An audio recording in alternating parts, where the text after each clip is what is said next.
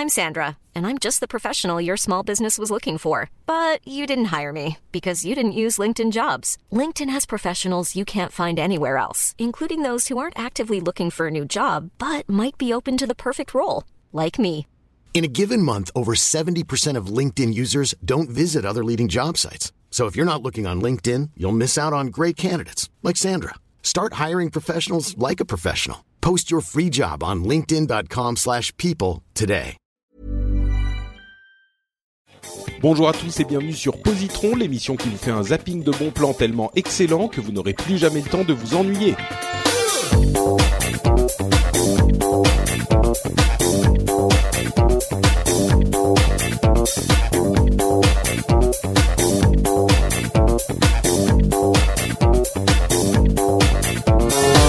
Bonjour à tous et bienvenue dans ce quatrième et dernier épisode de la session Marion et Guillaume de Positron. Je suis Patrick Béja. Positron, c'est l'émission où je vous recommande trois trucs cool en 20 minutes. BD, musique, jeux vidéo, séries, etc., etc. Et aujourd'hui, pour ce dernier épisode, j'espère qu'on va avoir des trucs absolument incroyables. Moi, j'ai un truc sympa à vous recommander. J'espère que euh, Marion et Guillaume aussi. Euh, comment ça va, tiens, d'ailleurs, puisque je parle de vous, euh, Marion, tiens, ça va? Bah ça va, très bien, ça passe vite déjà, déjà au quatrième épisode. Oui, oui, déjà deux mois qu'on est ensemble, c'est fou. et alors attention, attention, Guillaume, j'espère que cette fois on va pas être déçu. Comment ça va aujourd'hui? Tu fais un gros happening à chaque fois quand même. Mais ouais, non, mais ça va très bien. Bon, ok, ok, ça passe. C'est la passe. super pêche, c'est la super pêche, voilà. Bon, merci. de moins en moins en fait, j'étais j'étais plus euh, au Ouais, premier t'é- épisode. T'étais plus là- en forme au premier épisode, oui, j'ai remarqué. Bah, Il faut dire que, comme les, les auditeurs le savent, euh, on enregistre quand même tous ces épisodes à la suite, et ça fait un bon deux grosses heures super concentrées à parler presque sans s'arrêter. C'est un petit peu plus difficile que certains ne pourraient le penser. Donc, euh, merci, à- surtout quand vous êtes réveillés très tôt le matin pour le faire. Merci à tous les deux euh, d'être là avec nous. C'est, j'apprécie vraiment. Euh, bah vous savez quoi, on va commencer en se donnant la pêche euh, avec une, euh, une un, un morceau d'un album que j'aime beaucoup depuis très longtemps puisque c'est un très vieil album qui s'appelle Liberation, Libération du groupe The Divine Comedy qui est un groupe anglais et je vais juste jouer un petit morceau pour commencer. Allez, hop. Voilà, toujours avec les avec le faux micro qui marche pas bien parce que je suis toujours pas chez moi. On entend quand même Oui, oui, on entend. Oui, très bien. C'est joyeux, non?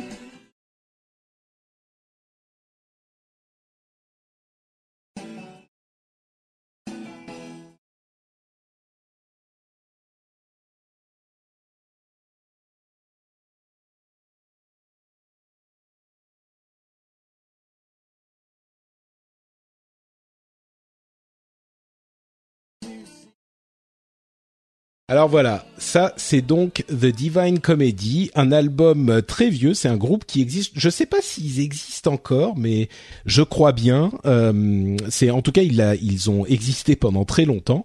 Euh, c'est un groupe de d'un style un petit peu particulier que certains qualifient de chamber pop. Euh, pourquoi chamber pop? Parce que c'est un petit peu comme de la musique de chambre. Il y a des, des instruments qu'on n'entend pas souvent dans euh, la musique moderne. Il y a des, des clavecins, des violons, du piano, bien sûr. Il y a des instruments un peu plus modernes également, mais euh, il y a souvent ce type de de d'instrumentalisation qui est euh, je sais même pas vraiment comment dire, bah chamber pop, la, la, la pop de chambre, c'est euh, assez, ça décrit assez bien. Euh, donc cet album spécifiquement date de 1993, donc ça date pas d'hier. Euh, c'est de la musique qui, par son style particulier, à mon sens, n'a pas vraiment vieilli, donc ça peut se réécouter euh, aujourd'hui. Euh, et c'est très anglais. C'est c'est vraiment cette créativité, cette inventivité anglaise. On reste quand même dans euh, les années 90, mais euh, il y avait un, un, un- une, une- pas une prévalence, mais la mode de la musique électronique dans les années 90. Il y a des choses bien qui ont été faites en musique électronique, mais il y a eu aussi euh, une sorte de, même pas de réaction, mais de différenciation à cette musique euh, électronique. Et je pense que Divine Comedy en faisait partie. Je vais vous faire écouter un autre morceau pour euh, vous faire. Ah non, ça c'est un message. Euh, donc voilà. Hop, ça on essaye de. Bien sûr, une référence à Dante. Hein.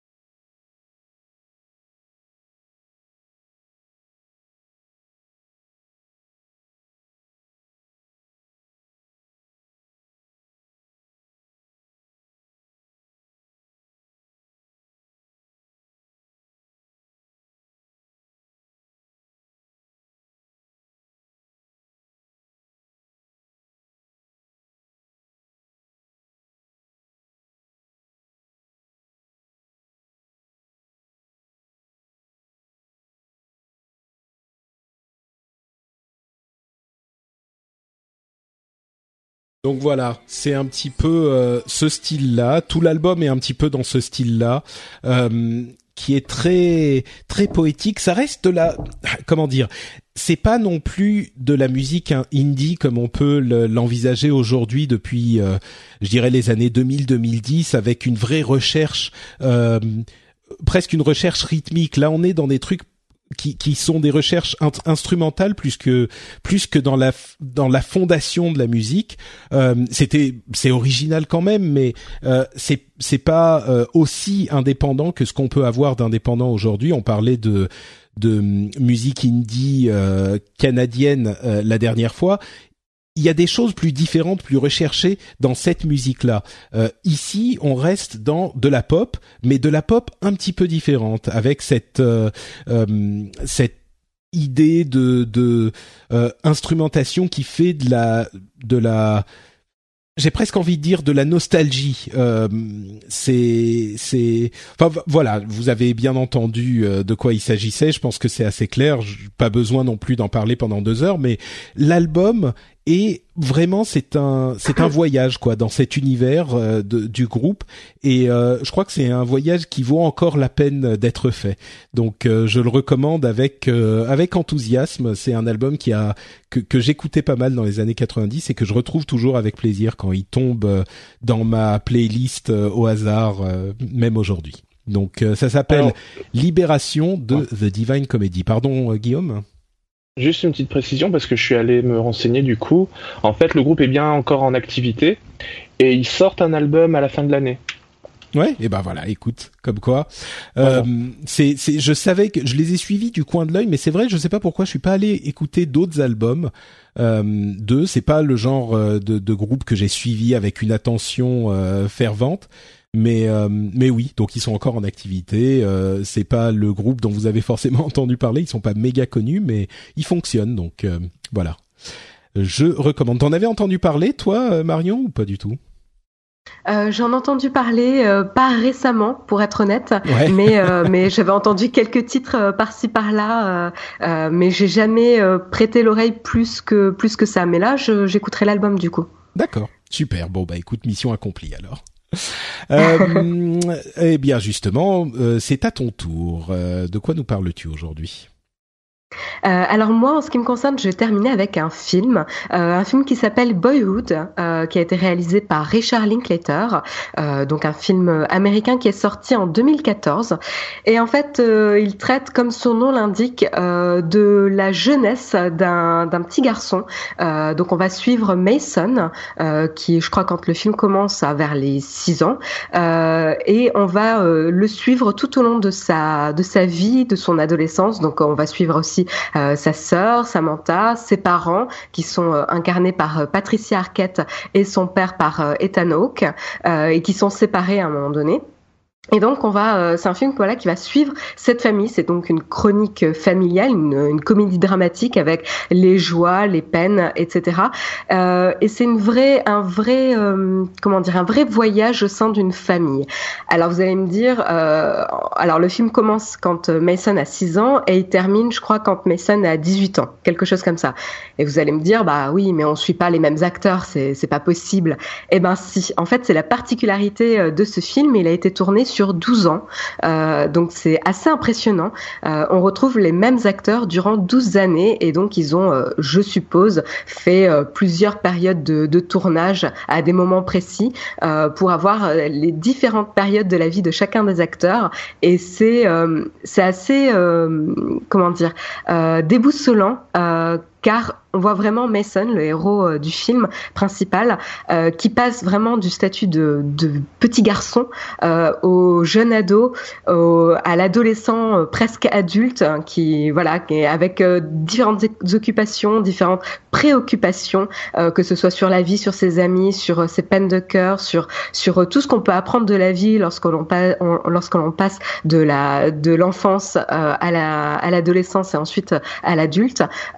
Et c'est vraiment euh, le fait de vieillir et de voir vieillir ces mêmes acteurs et euh, de voir cette relation entre eux, on, a vraiment l'impression qu'il y a une au-delà des, personnages du film, il y a une notion de, de, fusion entre fiction et réalité du fait qu'on garde ces mêmes acteurs. Généralement, vous, savez, on a l'habitude d'avoir trois acteurs différents pour incarner le même personnage à différentes euh, périodes de sa vie. Bah là, vraiment, on rompt avec euh, avec cette tradition-là et on va vraiment suivre le même acteur et les transformations physiques, euh, les, les, petites cicatrices laissées par la vie, euh, le, les traits. C'est vraiment fascinant cette expérience qu'a fait le réalisateur de garder ce groupe euh, d'acteurs et de entre guillemets de faire un pari avec eux parce qu'on ne sait jamais en 12 ans ce qui peut leur arriver également. Heureusement, ils sont tous là, mais mais voilà, on ne sait jamais.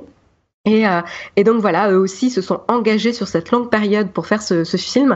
Et c'est vraiment euh, une chronique familiale que vous ne pourrez pas voir ailleurs, avec une vraie sensation de, réalité, des, des, émotions qui sont vraiment bien retranscrites, euh, avec des vrais moments de, de, lumière euh, qui nous feront forcément écho à nos euh, nos expériences personnelles et familiales. Donc, euh, vraie belle expérience que ce film de Richard Linklater. Alors, pour ceux qui euh, ne connaissent pas ce réalisateur, c'est un peu un habitué des, des, films concept, car en fait, il avait, avant de faire Boyhood, il avait déjà fait une trilogie assez impressionnante avec Ethan Hawke et Julie Delpy, qui est une actrice française.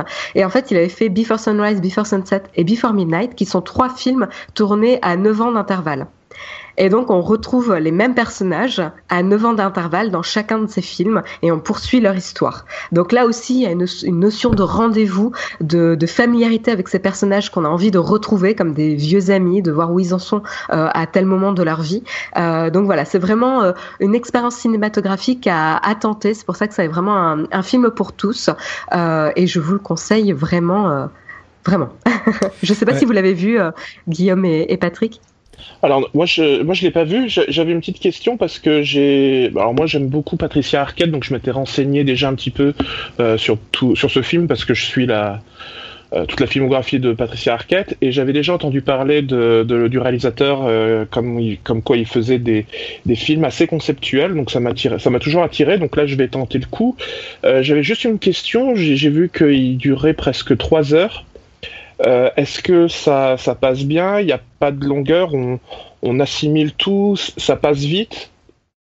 Alors c'est marrant, c'est une très bonne question. Je ne, je ne me rappelle même pas qu'il durait aussi longtemps parce que ce, ce, dont je me rappelle le plus quand je l'ai vu, c'est à la fin du film, on se sent un peu abandonné. Euh, et bon, c'est un peu, c'est un peu triste de dire ça, mais euh, le fait d'avoir accompagné euh, ces personnages tout, au, tout sur toute une période de leur vie, on n'a on pas envie de les quitter. Donc à la fin du film, euh, on n'a pas envie que le film se termine. On a envie de rester avec eux, d'en savoir plus. C'est plutôt, euh, plutôt bon signe finalement. Tout à fait. Moi, je me rappelle pas d'avoir eu l'impression que ça durait trop longtemps. Euh, c'est plutôt l'impression de, ok, rendez-vous dans dix ans pour voir qu'est-ce qui se passe encore, quoi. ouais, ça a l'air d'être effectivement, ça a l'air de, de réussir à capturer euh, les, les qualités d'une série presque. Est-ce que est-ce que c'est ça que tu dirais? Parce que c'est vrai que sur les séries, l'avantage qu'on a sur les films, c'est que ça ça suit les personnages sur tellement longtemps qu'on a le temps de, de s'y attacher. Est-ce que c'est le même genre de, de choses là? Alors, euh, c'est plus accessible qu'une série qu'il faut suivre pendant 11 ans pour euh, avec non, 11 non, bien sûr, saisons. Bien sûr, mais, mais, mais, le sentiment, pour, tu euh, vois. Pour voir l'évolution. Mais, mais c'est ça, c'est ça en condensé. C'est-à-dire que c'est quand même beaucoup plus mm. rapide parce que c'est limité sur euh, sur trois heures. Donc euh, il y a forcément des raccourcis, des événements plus marquants euh, et il y a des anecdotes. Et donc c'est ça le, la patte du réalisateur, c'est euh, trouver de la magie dans ces petites anecdotes de la vie que l'on a tous eues, qui sont vraiment personnelles. Et, et on retrouve un petit peu ce côté-là en effet. Et, et par exemple pour la trilogie de Before Sunrise, Before Sunset, Before Midnight, je sais que moi qui ai suivi dès le premier film. Je sais que s'il y en a un nouveau qui sort, j'irai sans me poser de questions parce que c'est un rendez-vous avec ces personnages-là. Et là, ça fait un peu le, même effet avec euh, avec Boyhood, mais en, plus condensé. Donc à la rigueur, pour connaître et, euh, commencer avec euh, avec la filmographie de ce réalisateur, Boyhood est un vrai bon compromis car il vous fait voilà en trois heures, il vous donne un aperçu du traitement de la vie de Richard Linklater qui a un aspect vraiment vrai et très très émotionnel et, euh, et vraiment inédit. Hmm. Moi, j'avais, j'ai vu euh, l'un des trois, je sais plus lequel c'était, Before euh, Midnight ou l'un de, de ceux-là.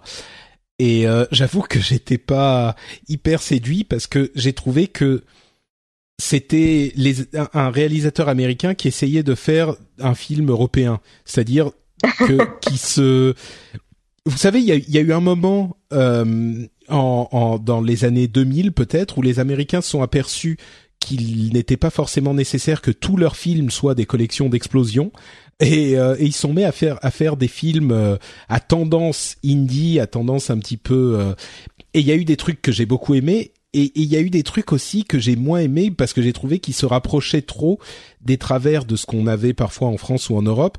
Des trucs comme, euh, je sais plus, The Wrestler et des trucs comme ça où c'était vraiment du misérabilisme qui moi me parle pas du tout. Et sans aller jusque là, j'ai trouvé que euh, Before Sunrise ou je sais plus était un petit peu trop dans cette tendance sans porter de jugement de valeur sur ça, est-ce que Boyhood c'est le même genre ou est-ce que c'est un petit peu plus euh, dans le la mouvance euh, tu sais euh, Little Miss Sunshine ou ces films-là où quand même tu respires un peu et c'est c'est c'est c'est pas que de la tristesse quoi? Alors je, oui, en effet, tu, tu fais bien de, de le noter. Euh, Boyhood, c'est pas que de la tristesse, hein, du tout. Il y a vraiment hmm. des, des, vrais moments de, de soleil et, et euh, de rire même. Euh, Before Sunrise, Before Sunset et Before Midnight, ils sont beaucoup plus difficiles d'accès. C'est pour ça que je disais, si vous devez commencer avec un film, Boyhood est un et pour le coup sera sera plus accessible. Euh, les trois autres sont en plus euh, vont encore plus loin dans le concept, car en fait euh, le, le déroulement du temps est réel. C'est-à-dire que vous allez suivre les deux personnes lors d'une balade. C'est pour ça que ça s'appelle Before Sunrise, Before Sunset et Before Midnight. C'est que c'est un moment précis dans la journée. Vous les suivez pas du tout durant une semaine ou durant euh, un mois ou durant une année. Il n'y a pas de d'évolution de, des personnages. L'évolution se fait sur les trois films. Donc c'est là où c'est beaucoup plus difficile à appréhender que Boyhood, où là vous avez vraiment euh, l'histoire d'une jeunesse en, elle-même. Sur 12 années, vous avez vraiment l'évolution de plusieurs personnages et de cette famille euh, en elle-même. Euh, et tu as raison, euh, Before, enfin la, trilogie flirte avec ce côté un peu cliché indé que moi j'ai un peu que j'ai apprécié car ça ça va ça pousse le concept un peu à l'extrême. Mais en effet c'est beaucoup plus difficile d'accès. Donc c'est pour ça que vraiment Boyhood allez-y c'est ça sera un bon une bonne expérience. Écoute, ça me fait plaisir que tu ne que tu tu euh, sois d'accord avec moi sur le sur cette euh, remarque et que tu me dises pas ah mais qu'est-ce que tu racontes? Non c'est très bien c'est pas triste. Donc je j'ai l'habitude qu'on me qu'on me renvoie mes mes critiques euh, au visage sur ce genre de truc. Donc bon au moins là je suis pas totalement totalement à côté de la plaque. Merci bien. Non non c'était c'était une bonne remarque. Merci beaucoup euh, bon bah merci. Donc Boyhood. Et enfin pour euh, terminer toute cette session positron, Guillaume, de quoi nous parles-tu? Alors je voudrais vous parler d'une biographie qui s'appelle Inside WikiLeaks et qui est écrite par euh, l'allemand Daniel Domscheidberg qui retrace la rencontre du du hacker allemand avec Julian Assange depuis 2006. Donc ce, cette biographie replace, euh, replace dans, le, contexte la publication du document confidentiel qui avait été envoyé à la plateforme Wikileaks pendant toute cette période. Euh, on raconte avant ça également les débuts de la plateforme, euh, en particulier la manière dont l'organisation a choisi de faire croire qu'elle comptait de nombreux membres alors qu'en tête il n'était qu'une petite poignée d'activistes. La biographie est également l'occasion de, dresser la personnalité complexe de Julian Assange, qui est grosso modo incernable entre mythomanie pour ceux, les, plus critiques diront qu'il est plutôt mythomane et paranoïaque. Mais dans le fond, on se rend compte que déjà sa paranoïa est largement, enfin c'est beaucoup plus complexe parce qu'en réalité, on se rend compte que sa paranoïa est justifiée. c'est un peu euh, genre c'est pas parce que je suis parano qu'ils sont pas tous après moi quoi. C'est un petit peu cet esprit. Euh, bah ouais, mais enfin c'est non mais c'est très ambigu parce qu'on ne sait jamais si euh, d'ailleurs le enfin le, Daniel Domscheidberg qui a écrit ça et qui accompagne Julian Assange montre cette ambiguïté cette ambiguïté perpétuelle. On ne sait jamais si ce, si ce que Julian Assange est en train de dire, il le pense vraiment. Euh, il, il, y a fait face lorsqu'il parle de, son enfance, on ne sait jamais si c'est la réalité parce que ça paraît extrêmement flou et il adore jouer là-dessus parce qu'il veut être quelqu'un, enfin, Julian Assange veut être quelqu'un de totalement insaisissable. Donc, ça, d'ailleurs, ça crée une espèce de, de mythe autour du personnage et ça, il l'a Enfin, le Daniel Domscheidberg l'a très bien capturé pour faire sa biographie et euh, Julian Assange euh, s'en sort très bien pour justement parvenir à faire de son de son enfin de, faire de son personnage public quelqu'un de très ambigu et d'impossible à cerner. Parce que lui il veut surtout qu'on s'intéresse à WikiLeaks. Il est il peut être décrit parfois comme quelqu'un d'un petit peu euh, euh, mégalomane. Ouais.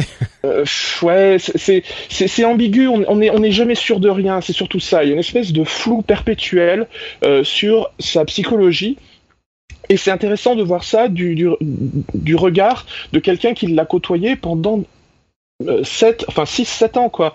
Et, et on se rend compte qu'au bout de 6-7 ans, il le cerne pas mieux qu'au début.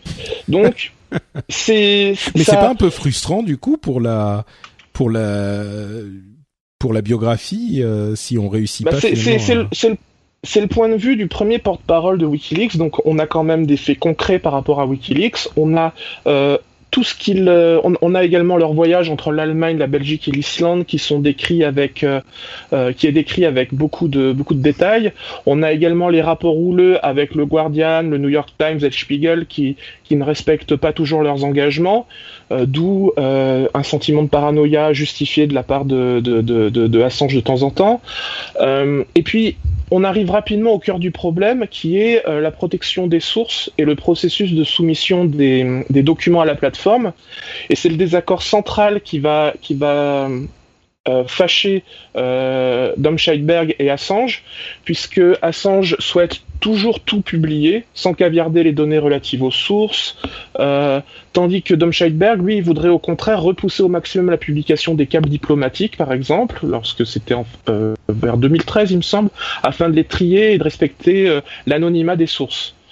Donc voilà, c'est ce qui va les, c'est ce qui va les fâcher et Julian Assange va jusqu'à parler de trahison de la part de Dom Scheidberg, parce que Dom Scheidberg, quand il va voir la proportion que ça va prendre sur la fin, il va voler une partie de la base de données pour que, en disant, en grosso modo, euh, euh, c'est dangereux de laisser un jouet, enfin, c'est dangereux de laisser un tel jouet à un enfant comme Julian Assange.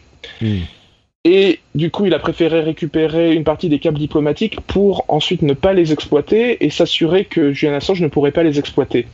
Mais au total, c'est quelque chose de beaucoup plus complexe que ça, parce que Julian Assange, on se rend compte que c'est un, c'est un, il a une idéologie, il est, il est complexe, mais en même temps, on a envie de le suivre, on a envie de, l'encourager, on a envie de lui dire mais va plus loin. Euh, et c'est, c'est, assez peu frustrant parce qu'au final, euh, il y a quand même de la réussite, il y a du succès, euh, et il y a de la revanche également. Donc euh, voilà, la partie qui peut être effectivement un petit peu frustrante, c'est sur la psychologie du personnage. Mais voilà, en fait j'ai eu un dilemme au moment de choisir parce que je me demandais si j'allais parler de la biographie ou si j'allais parler du film qui en, a été fait. Le film qui, qui, a été adapté du livre en fait s'appelle The, Fifth Estate. Euh, et c'est donc un film adapté du livre que j'ai j'ai retrouvé vraiment sans problème tout ce que contient le livre.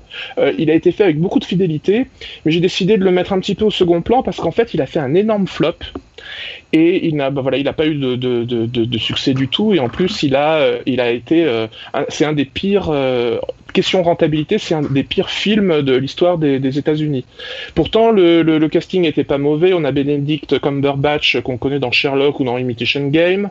Et puis on a Daniel Brühl qui est un, un acteur allemand assez connu qui a fait qui a joué dans Goodbye Lenin ou plus récemment dans le dernier Captain America pour donc pour jouer les deux rôles principaux. Et ça marche vachement bien pour moi, ça marche vachement bien. Mais c'est vrai qu'il y a eu énormément de critiques sur ce film. Final. Au final, je recommande les deux. Alors, hmm. le, le livre est, est, réussi, il a eu beaucoup de beaucoup d'éloges. Le film a été lourdement critiqué. Donc, euh, c'est pour hmm. ça que je recommanderais d'abord le, le, bouquin et le film pour ceux qui ont adoré le bouquin, parce qu'ils retrouveront le bouquin. En revanche, si vous commencez immédiatement par le livre, euh, euh, non, si vous commencez immédiatement par le film, il y a des chances que vous trouviez ça un peu, un peu fade. Voilà. D'accord. Ok. Donc le livre s'appelle Inside WikiLeaks. Euh, et donc c'est plutôt le livre que tu recommences euh, à tout le monde du coup. Voilà. Très bien. Eh ben écoute, merci beaucoup Guillaume et merci à tous les deux pour ce dernier épisode de la euh, session de Positron. c'est déjà la fin. Mon Dieu. Bon, bah écoutez, on va quand même se quitter bons amis parce que c'était une excellente session, contrairement à celles qui ont précédé. Euh, et donc, je vais euh, tout de même vous demander de nous dire où on peut vous retrouver si les auditeurs en veulent plus, toujours plus, ils ne sont jamais satisfaits. Dites-nous, à commencer par euh, Guillaume, tiens. On me retrouve sur Statosphère, sur Twitter. Magnifique. Donc, at Statosphère sur Twitter. Et Marion vous pouvez me retrouver sur Twitter euh, au pseudo Aisea Design, sur Naotech TV, la chaîne YouTube, ou sur mon blog de musique wildsession.fr. Magnifique. Pour ma part, c'est Note Patrick sur Twitter et sur Facebook. Le site, c'est frenchspin.fr, bien sûr. Euh, je précise, hmm, je tout de même que euh, je vais sans doute faire une petite pause estivale sur Positron. Donc, on sera de retour fin août, début septembre, quelque chose comme ça. Euh, donc, quelques semaines sans Positron, mon Dieu, c'est pas grave. Il y en a plein d'autres, plein de, de, précédents à réécouter. donc, vous, vous avez de quoi faire tout de même. Je suis sûr qu'il y en aura que vous avez oublié que vous pouvez récupérer. Euh, et on se retrouve donc euh, à la rentrée. Euh, tout ira bien à ce moment, on sera de retour.